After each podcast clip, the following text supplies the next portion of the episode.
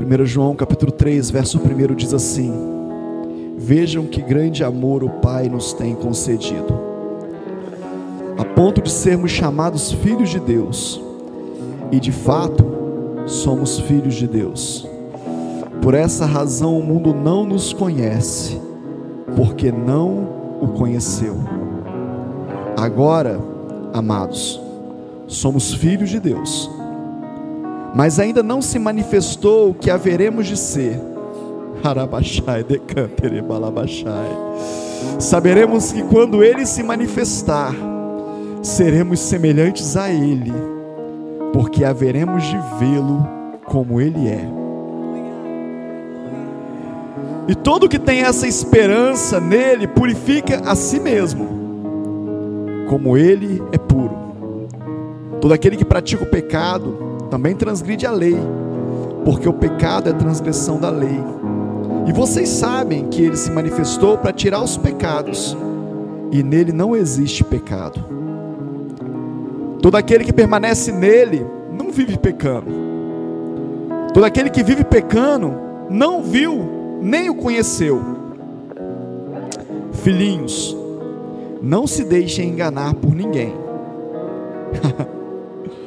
Aquele que pratica a justiça é justo, assim como ele é justo. Aquele que pratica o pecado procede do diabo, porque o diabo vive pecando desde o princípio. Para isso se manifestou o Filho de Deus, para destruir as obras do diabo. Todo aquele que é nascido de Deus não vive na prática de pecado, porque nele permanece a semente divina se não pode viver pecando, esse não pode viver pecando, porque é nascido de Deus. Nisso são manifestos os filhos de Deus e os filhos do diabo. Todo aquele que não pratica a justiça não procede de Deus, e o mesmo vale para aqueles que não amam o seu irmão. Porque a mensagem que vocês ouviram desde o princípio é esta: que nos amemos uns aos outros. Não sejamos como Caim, que era maligno e matou o seu irmão. E por que o matou? Porque as suas obras eram más e as de seus irmãos, do seu irmão, eram justas. Irmãos, não se admirem se o mundo odeia vocês. Nós sabemos que já passamos da morte para a vida, porque amamos os irmãos. Quem não ama, permanece na morte. Todo aquele que odeia o seu irmão é assassino. E vocês sabem que todo assassino não tem a vida eterna permanente em si. Só até aí. Vejam que grande amor o Pai nos tem concedido, ao ponto de sermos chamados filhos de Deus. Queridos, esse é um chamado para a igreja, para a igreja de hoje.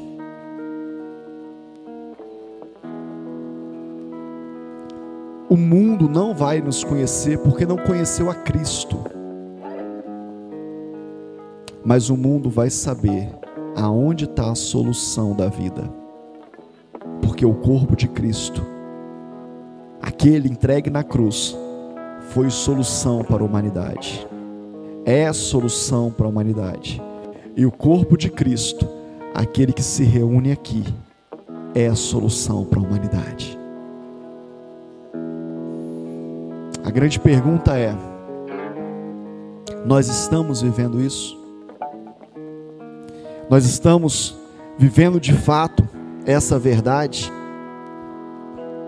Somos e nos sentimos como filhos de Deus, aceitamos essa identidade de filhos de Deus, assumimos essa identidade, como diz aqui o texto, ainda não somos tudo que podemos ser, porque não o conhecemos por completo. Então, olha só, o quanto nós o conhecemos vai dizer o quanto nós vamos viver as verdades dele sobre a nossa vida.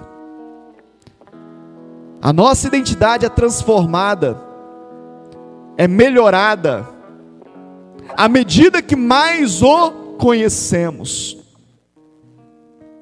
A palavra de Deus fala que a nossa vida é como a luz da aurora, que vai clareando, clareando, clareando, até ser dia perfeito. Haverá um dia perfeito, amém ou não amém? Haverá um momento perfeito, não é hoje ainda, mas você precisa clarear, clarear, clarear, ir clareando até que chegue o dia perfeito, até que ele se revele completamente, até que o conheçamos completamente, até que saibamos quem ele é completamente, até que o veremos face a face, mas até lá você não pode parar.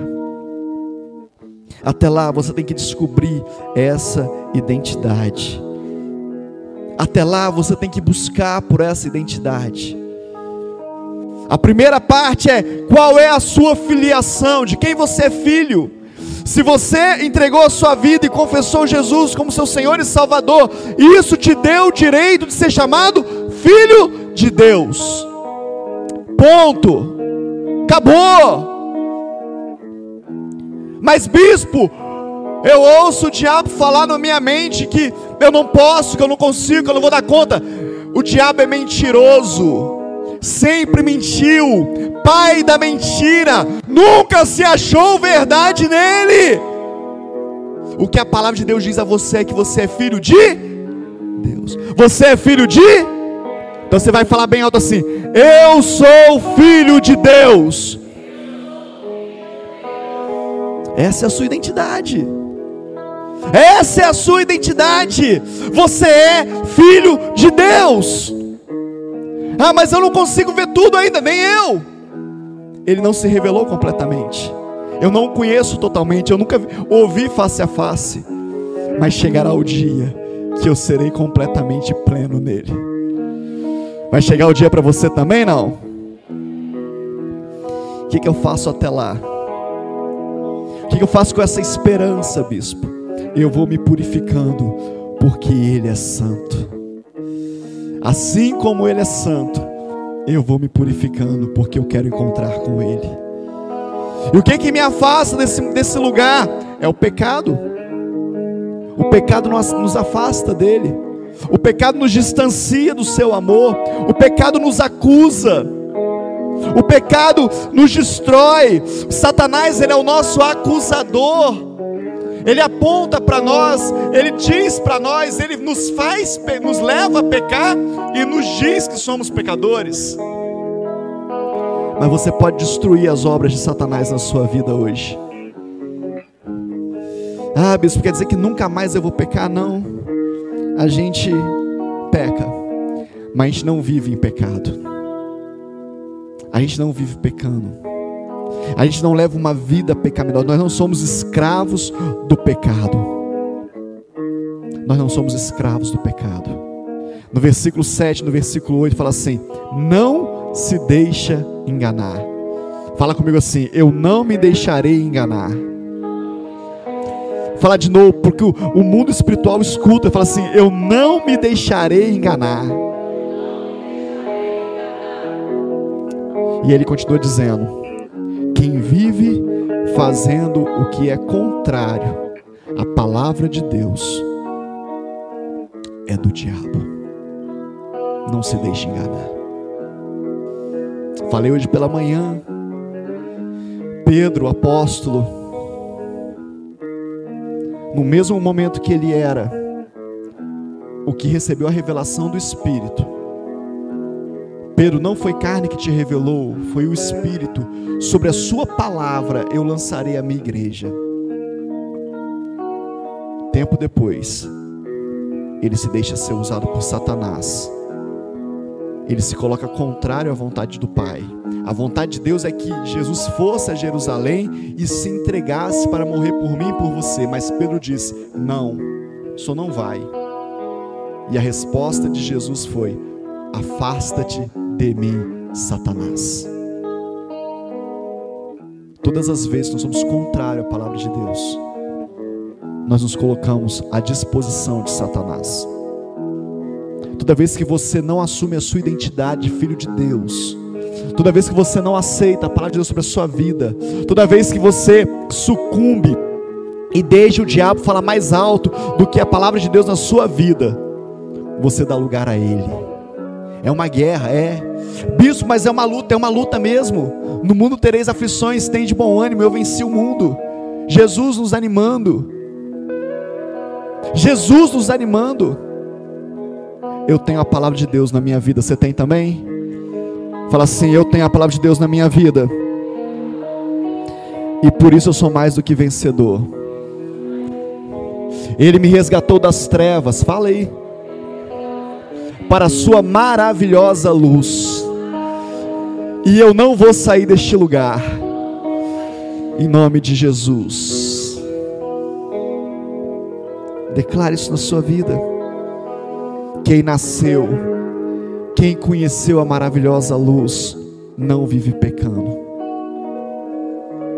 E ele diz ainda nesse texto: que quem nasceu de novo ama o seu irmão. O avivamento, querido, traz amor. O avivamento gera compaixão. O avivamento destrói as cadeias da ingratidão, do desamor, do ódio, porque Ele é fogo consumidor, Ele queima as impurezas, Ele vai queimando o que não é de Deus. E o que, vai, o que vai sobrar é o que tem de mais sublime, diz a palavra de Deus, que é o amor. Sem amor, nem a profecia adianta. Sem amor, nem as boas obras adiantam. Se, tem, se não tiver amor, nada tem valor. O avivamento traz amor. Amor é força de atração, é vontade de estar junto, é vontade de caminhar lado a lado, é vontade que o culto não termine, que acaba o culto, mas eu fico na porta da igreja porque eu não consigo ir embora, porque é tão gostoso estar aqui amor, o, o, o, avivamento, o avivamento traz um amor que nos une, que traz perdão sobre as nossas vidas, que traz perdão sobre a nossa alma. É o avivamento. Ontem, pastor Leandro estava lá em Eugenópolis, acompanhando online o nosso treinamento aqui. E ele foi uma das pessoas, tiveram várias, ele foi uma das. E ele falou: Bispo, eu estava aqui.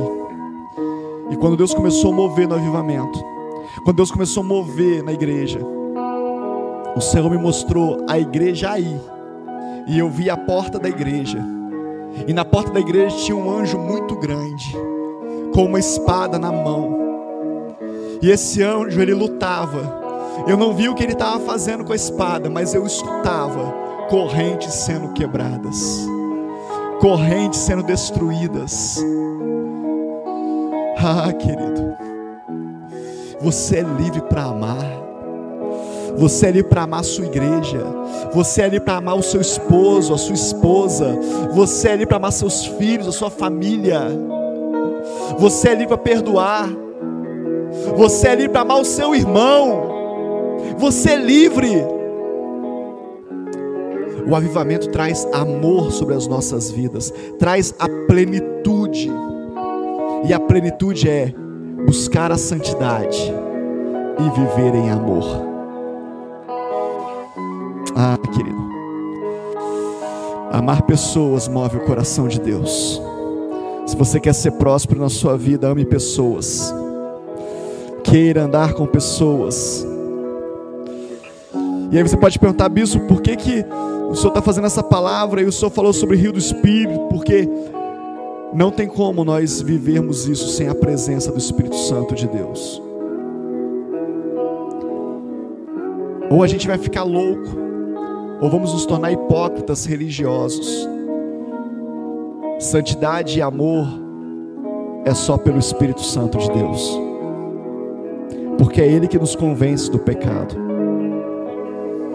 porque é Ele que diz para a gente: olha, muda aqui, e eu vou te ajudar a mudar. É mentira do diabo que você não consegue, querido. Ei, é mentira do diabo que você não consegue. É mentira do diabo que você não consegue. Deus está falando com alguém específico nessa hora. É mentira do diabo que você não consegue. Encha-se do Espírito. Busque o Espírito. Queira o Espírito Santo. Cheio do Espírito Santo de Deus, é natural falar a verdade. É natural agir com verdade. É natural, porque o Espírito Santo de Deus é santo. Não é buscar o Espírito Santo por legalismo ou por obrigação. É buscar porque deseja amá-lo. Porque a sua presença nos constrange.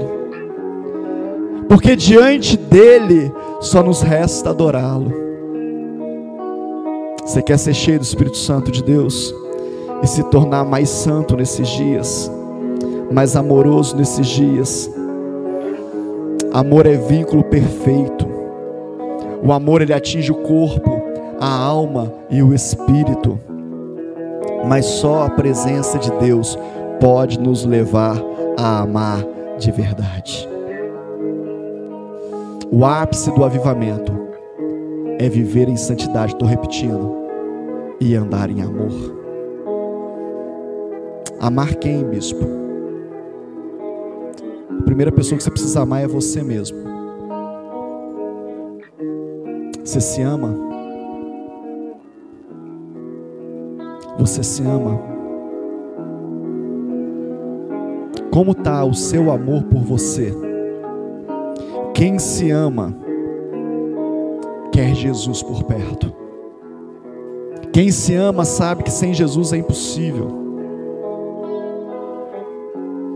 Você está destruindo o seu corpo? Por que você está destruindo a sua alma? Por que você continua tendo atitudes destrutivas? Está te faltando amor próprio. Essa noite é a noite de amor sobre a sua vida. Que seu coração seja convertido nessa noite. Que você possa se ver como Deus te fez que você possa imaginar o projeto, o planejamento do céu quando você foi feito. Que você possa agradecer a Deus pelo corpo que você tem, pelos olhos que você tem, pelo cabelo que você tem, pela inteligência que você tem, pelas habilidades que você tem, pelo chamado que você tem, pela unção que você tem. Seja grato a Deus pelo que você é até aqui. Você pode dizer isso para o Senhor, falar assim: Eu te agradeço, Deus, pelo que eu sou até aqui. Eu sei que para alguns é difícil falar isso. Fala com o Senhor, fala, fala, eu te agradeço, Deus, pelo que eu sou até aqui. Se você tem dificuldade de se amar, se você está achando que você é o pior de todos ou a pior de todas, Diga para o Senhor, fala, Senhor, eu quero me amar, porque o Senhor me fez dessa forma. Eu quero me amar, Paizinho. Eu quero me amar mais. E eu quero viver tudo aquilo que o Senhor tem para mim. A segunda etapa do amor é se apaixonar por Deus. Ah, como é bom se apaixonar por Deus. Como é bom saber que Ele cuida de todos os detalhes da nossa vida. Como é bom saber que Ele nos ama muito mais do que nós o amamos, mas Ele nos ama. Como é bom se apaixonar por Deus. Como é bom buscar e, e desejar essa paixão. Como é bom convidá-lo a bailar conosco na intimidade. Como é bom quando aquela canção toca, nós podemos abraçá-lo e dançar com ele apaixonado. Como é bom saber que Ele fala conosco. Como é bom sentir o seu respirar. Como é bom saber que quando eu não, tenho, não dou conta de falar, o Espírito fala por mim. Quando faltam as palavras, O Espírito geme por mim, porque tem intimidade. Se apaixone-se por Deus nessa noite. Diga para Ele: Eu quero me apaixonar por Ti, Espírito Santo. Eu quero me apaixonar por Ti, Espírito Santo.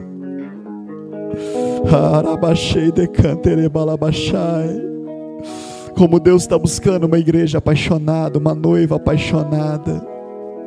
Como Deus está esperando uma noiva apaixonada. O terceiro passo, apaixone-se pelas pessoas que Deus criou e colocou perto de você. Se vos ameis uns aos outros, sabereis que tu és de Deus. Jesus, quando foi, quando teve a oportunidade de orar ao Pai, ele podia pedir tantas coisas ao Pai, ele podia pedir o que ele quisesse ao Pai, ele era o perfeito filho do Pai mas ele pediu que eles sejam um, como eu sou um. Você está entendendo, querido? Você está entendendo a importância de ser um? A importância de estar junto, a importância de caminhar lado a lado, a importância de ter comunhão. Jesus podia pedir qualquer coisa, mas ele pediu que eles sejam um, assim como eu sou um com o Pai que eles também sejam.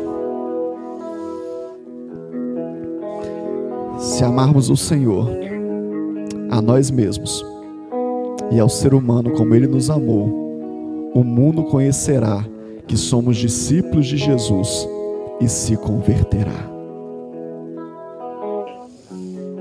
Tem um mundo lá fora esperando você revelar Jesus para eles. Não é com Bíblia, não. Não é aquele livro de capa preta que você coloca debaixo do braço, não. É com as suas palavras e com seus gestos de amor. Sua família está esperando você voltar para casa hoje, cheio de amor. Ou será que eles estão na expectativa que você chega da igreja irritado, chateado, bravo? Como que você tem voltado da presença do Pai? Será que foi na presença do Pai que você esteve? Porque a forma que você sai daqui vai dizer na presença de quem que você estava. A quem você tem cultuado? Quem é o teu Deus, igreja?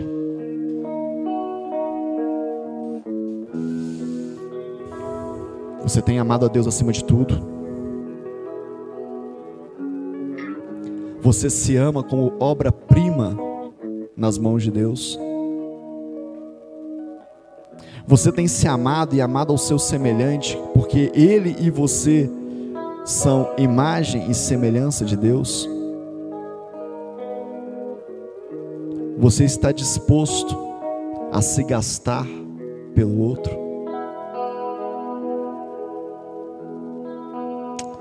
É um rio de amor que Deus quer nos dar nessa noite. Quantos querem ter o seu coração cheio de amor? Levanta sua mão. Eu não quero abrir os meus olhos, quero que você fale com Deus. Fala, Deus, eu quero mais do teu amor.